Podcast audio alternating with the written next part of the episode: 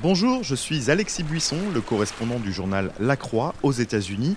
Retrouvez-moi tout l'été dans Colorado, le fleuve qui refuse de mourir, une série de notre podcast C'est ça l'Amérique, produit par La Croix en partenariat avec le site d'information French Morning et le programme Alliance Columbia.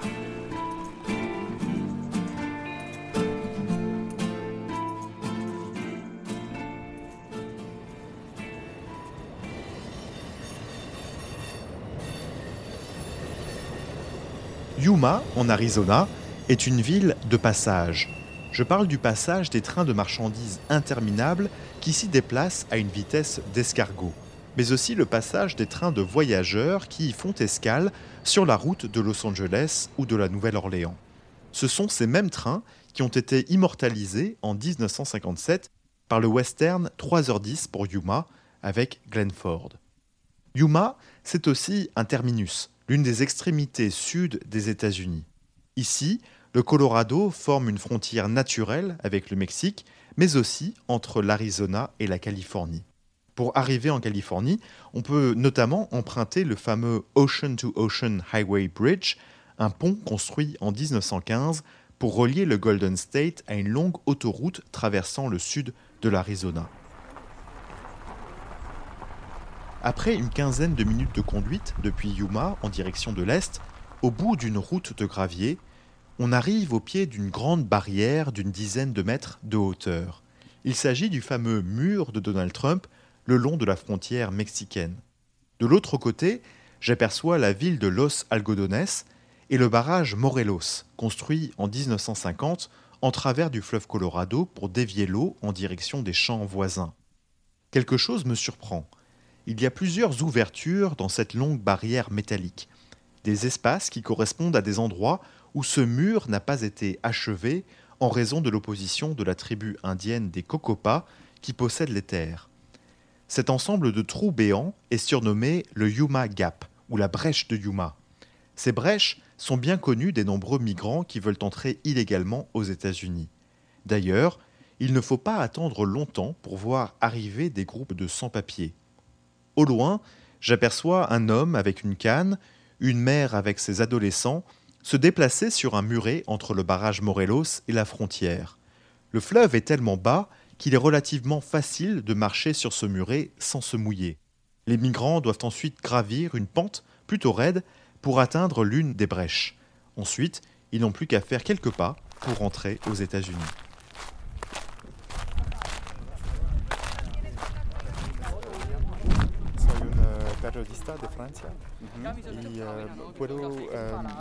Au pied de ce mur troué, je trouve plein d'objets laissés par terre. Des bouteilles d'eau, des jouets d'enfants, des sacs à dos. Un peu plus loin, je croise un groupe d'immigrés colombiens. Il y a plusieurs familles, de jeunes parents avec des enfants en bas âge. Je rencontre une jeune femme qui s'appelle Natalia. Elle est assise sur une chaise pliante avec un gros sac à dos à ses pieds. Malgré le maquillage, la fatigue se lit sur son visage. D'autres parlent au téléphone, sans doute pour informer leurs proches qu'ils sont arrivés à bon port. Ils attendent qu'un agent de l'immigration vienne les récupérer et les emmène au bureau local de l'agence pour entrer leur nom dans une base de données. Ils seront ensuite relâchés en attendant de comparaître devant un juge d'immigration qui examinera leur demande d'asile. Eduardo est soulagé d'être arrivé. Il m'explique que le groupe a fui la pauvreté en Colombie.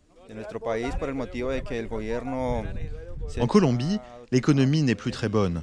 Ce qu'on gagne n'est pas suffisant pour vivre. Le salaire minimum augmente de 5%, mais les prix de tous les produits du quotidien de 19%. Sans oublier la violence.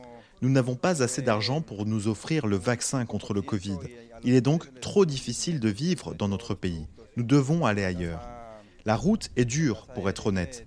Le voyage est difficile. Personne ne nous avait mis en garde. Mais je pense que ça en vaut la peine. Nous devons trouver un avenir meilleur.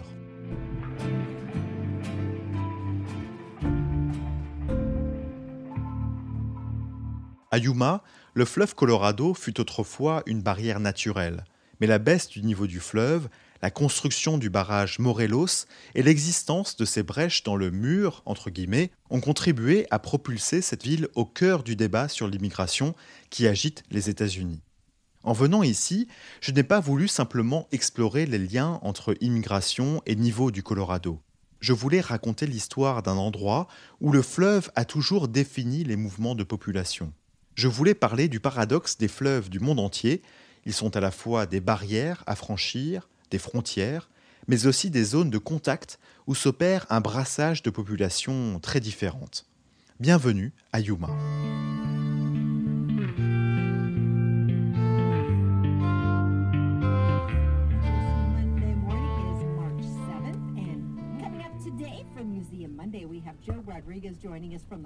C'est une belle journée à Yuma. Elle commence à peine et il fait déjà une vingtaine de degrés. Ciel bleu, soleil radieux, rien d'exceptionnel. Yuma se targue d'être la ville la plus ensoleillée au monde, avec 4000 heures de soleil par an sur 4456. Je me rends pour commencer ma visite à un endroit où les humans aiment se retrouver, le parc d'État du fleuve Colorado. Il s'agit d'un bel espace vert aménagé au bord du fleuve. Il y a beaucoup de vent, mais il en faut plus pour décourager les promeneurs. Certains viennent prendre l'air avec leurs chiens, faire du vélo, se tremper les pieds dans l'eau.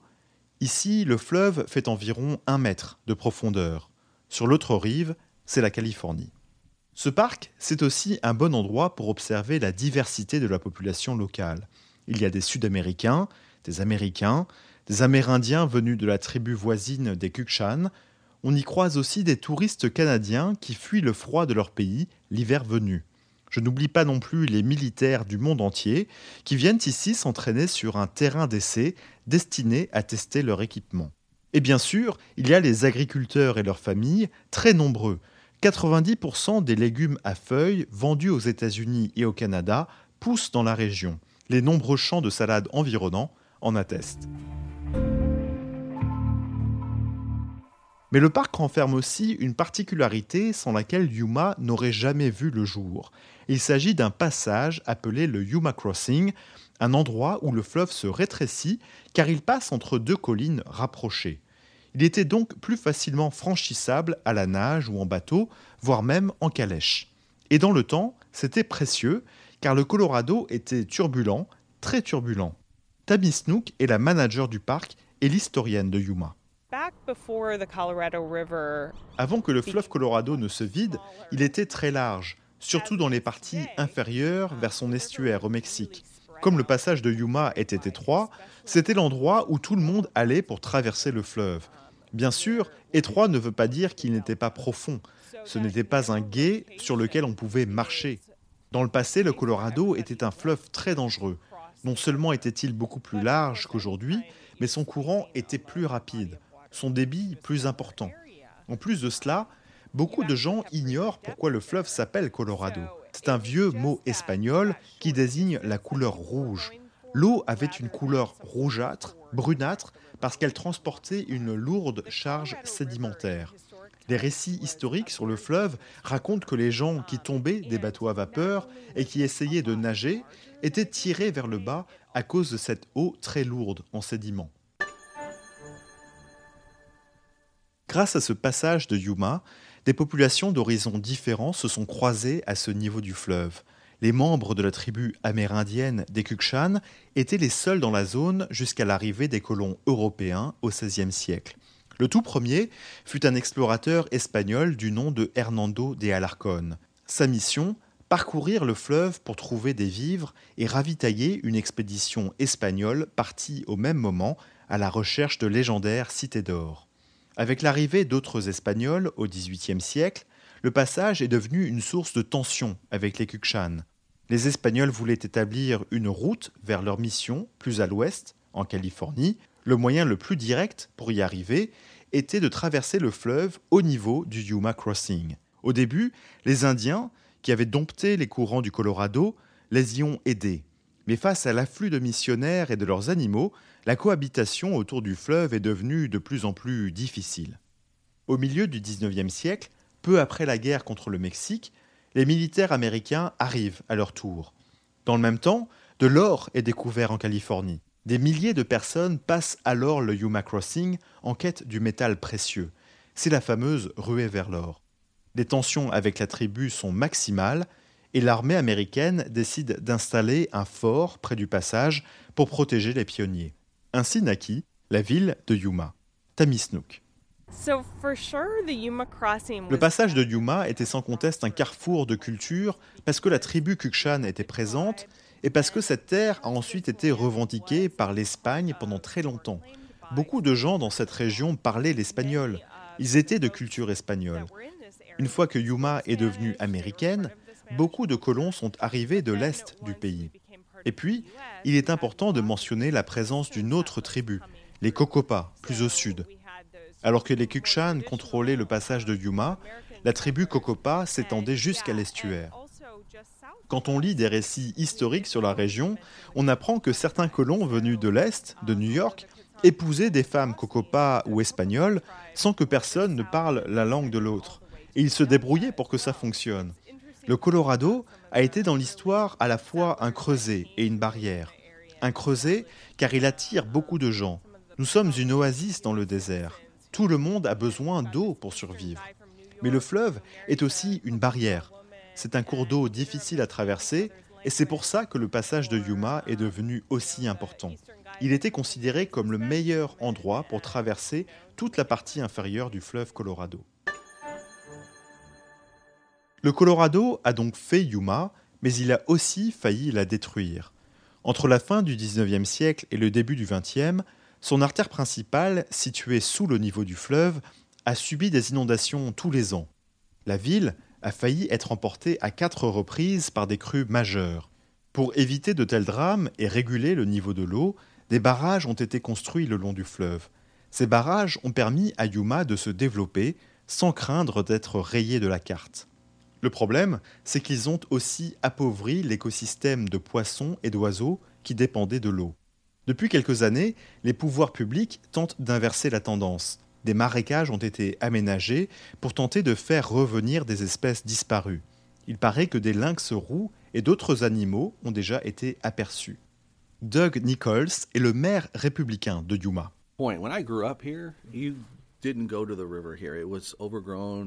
Quand j'étais enfant, on ne se rendait pas au fleuve. Les berges étaient envahies par la végétation sauvage, les ordures, et par des gens avec de mauvaises intentions.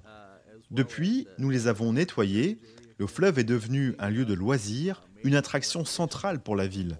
Nous avons réconcilié l'identité de Yuma avec le Colorado. Rappelez-vous, Yuma était un port il y a 150 ans. Et quand vous pensiez à Yuma, vous pensiez à l'accès à l'eau. Je pense que la construction de barrages et la baisse du niveau de l'eau nous avaient coupé du fleuve. Avant la construction des barrages, cette zone était inondée. Les explorateurs espagnols, arrivés il y a des siècles, pensaient que la Californie était une île parce que l'eau était salée et parce que le fleuve était très large. Si on fait le bilan, les barrages ont été une bonne chose pour Yuma. Ils ont rendu l'agriculture possible. Ça a rendu notre approvisionnement en eau et en électricité fiable et prévisible. La dernière inondation majeure ayant partiellement détruit la ville remonte à 1916. Le maire de l'époque est mort d'une crise cardiaque pendant l'inondation. Je suis donc heureux qu'on soit parvenu à maîtriser le fleuve. Même si je veux m'engager pour cette ville, j'espère ne pas avoir à le faire au point d'y laisser ma peau. Si le maire ne risque plus d'avoir une crise cardiaque à cause des inondations, il y a autre chose qui le turlupine en ce moment, la crise migratoire.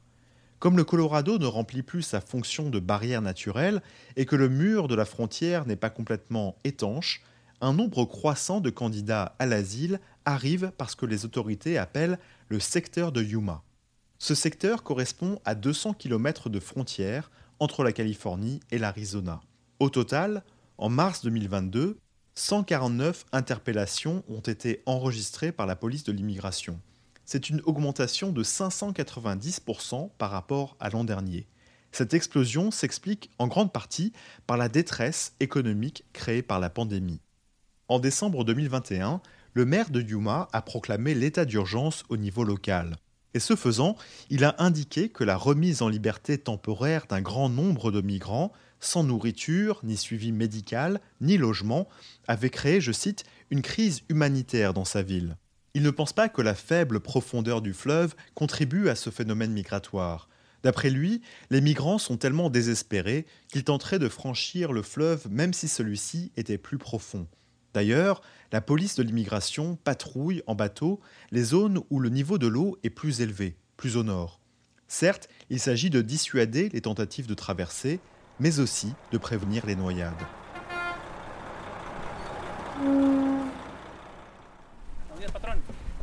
Une fois entrés aux États-Unis, les migrants passent pour beaucoup par ici, par le parking du Regional Center for Border Health, le RCBH. C'est une ONG qui cherche à rendre les soins plus accessibles dans la région. Un bus arrive, à son bord un groupe de candidats à l'asile. Ils défilent sous une tente pour passer un test Covid. Ces jours-ci, le personnel voit passer essentiellement des Sud-Américains, mais aussi des Haïtiens, des Africains et quelques Russes et Ukrainiens toutes les victimes des malheurs du monde, les guerres, les catastrophes naturelles, où qu'elles soient sur la planète, finissent tôt ou tard par se présenter aux portes des États-Unis. La patronne ici, c'est Amanda Aguirre. Elle me reçoit dans son bureau. Dans une autre vie, elle fut députée au sein de l'Assemblée législative de l'Arizona. Le fleuve Colorado fait partie de son identité. Elle se souvient avoir grandi des deux côtés du fleuve, aux États-Unis et au Mexique. Elle me raconte qu'elle devait autrefois emprunter un pont instable pour le franchir. Une seule voiture pouvait passer à la fois. Le Colorado était tellement large et profond qu'elle avait peur de tomber dedans. Au fil des années, elle a vu l'eau se tarir et le fleuve être dévié pour les besoins de l'agriculture. Le puissant Colorado, comme elle l'appelle toujours, n'est plus que l'ombre de lui-même. Pour elle, il ne fait aucun doute que le faible niveau du fleuve contribue à la crise migratoire. Les migrants qui passent par cette région, en particulier le bassin inférieur du fleuve Colorado pour se rendre en Arizona, peuvent rentrer facilement aux États-Unis, surtout dans la réserve indienne des Cocopas, qui ne veulent pas que le mur soit construit sur leur terre.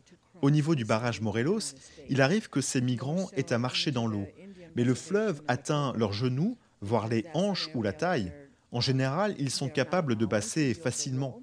Ça peut être plus dur pour les seniors ou les enfants, mais c'est possible. Côté mexicain, certains ont construit des maisons dans le lit asséché du fleuve. Il y a des sans-abri qui se sont installés. Tout cela serait emporté si le fleuve reprenait son cours normal. Je ne pense pas le voir de mon vivant.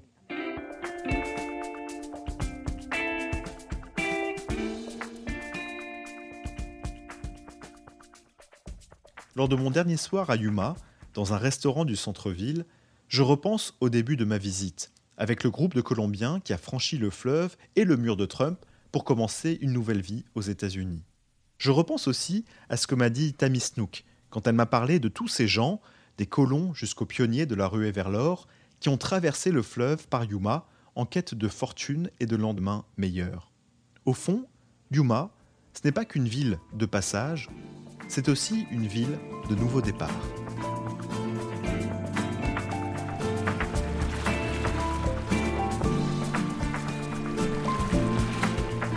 C'est ça l'Amérique, un podcast proposé par La Croix, le programme Alliance Columbia et le site d'information French Morning. Vous avez aimé ce podcast? Découvrez l'actu traité autrement avec La Croix toutes nos offres d'abonnement sur la-croix.com/abonnement.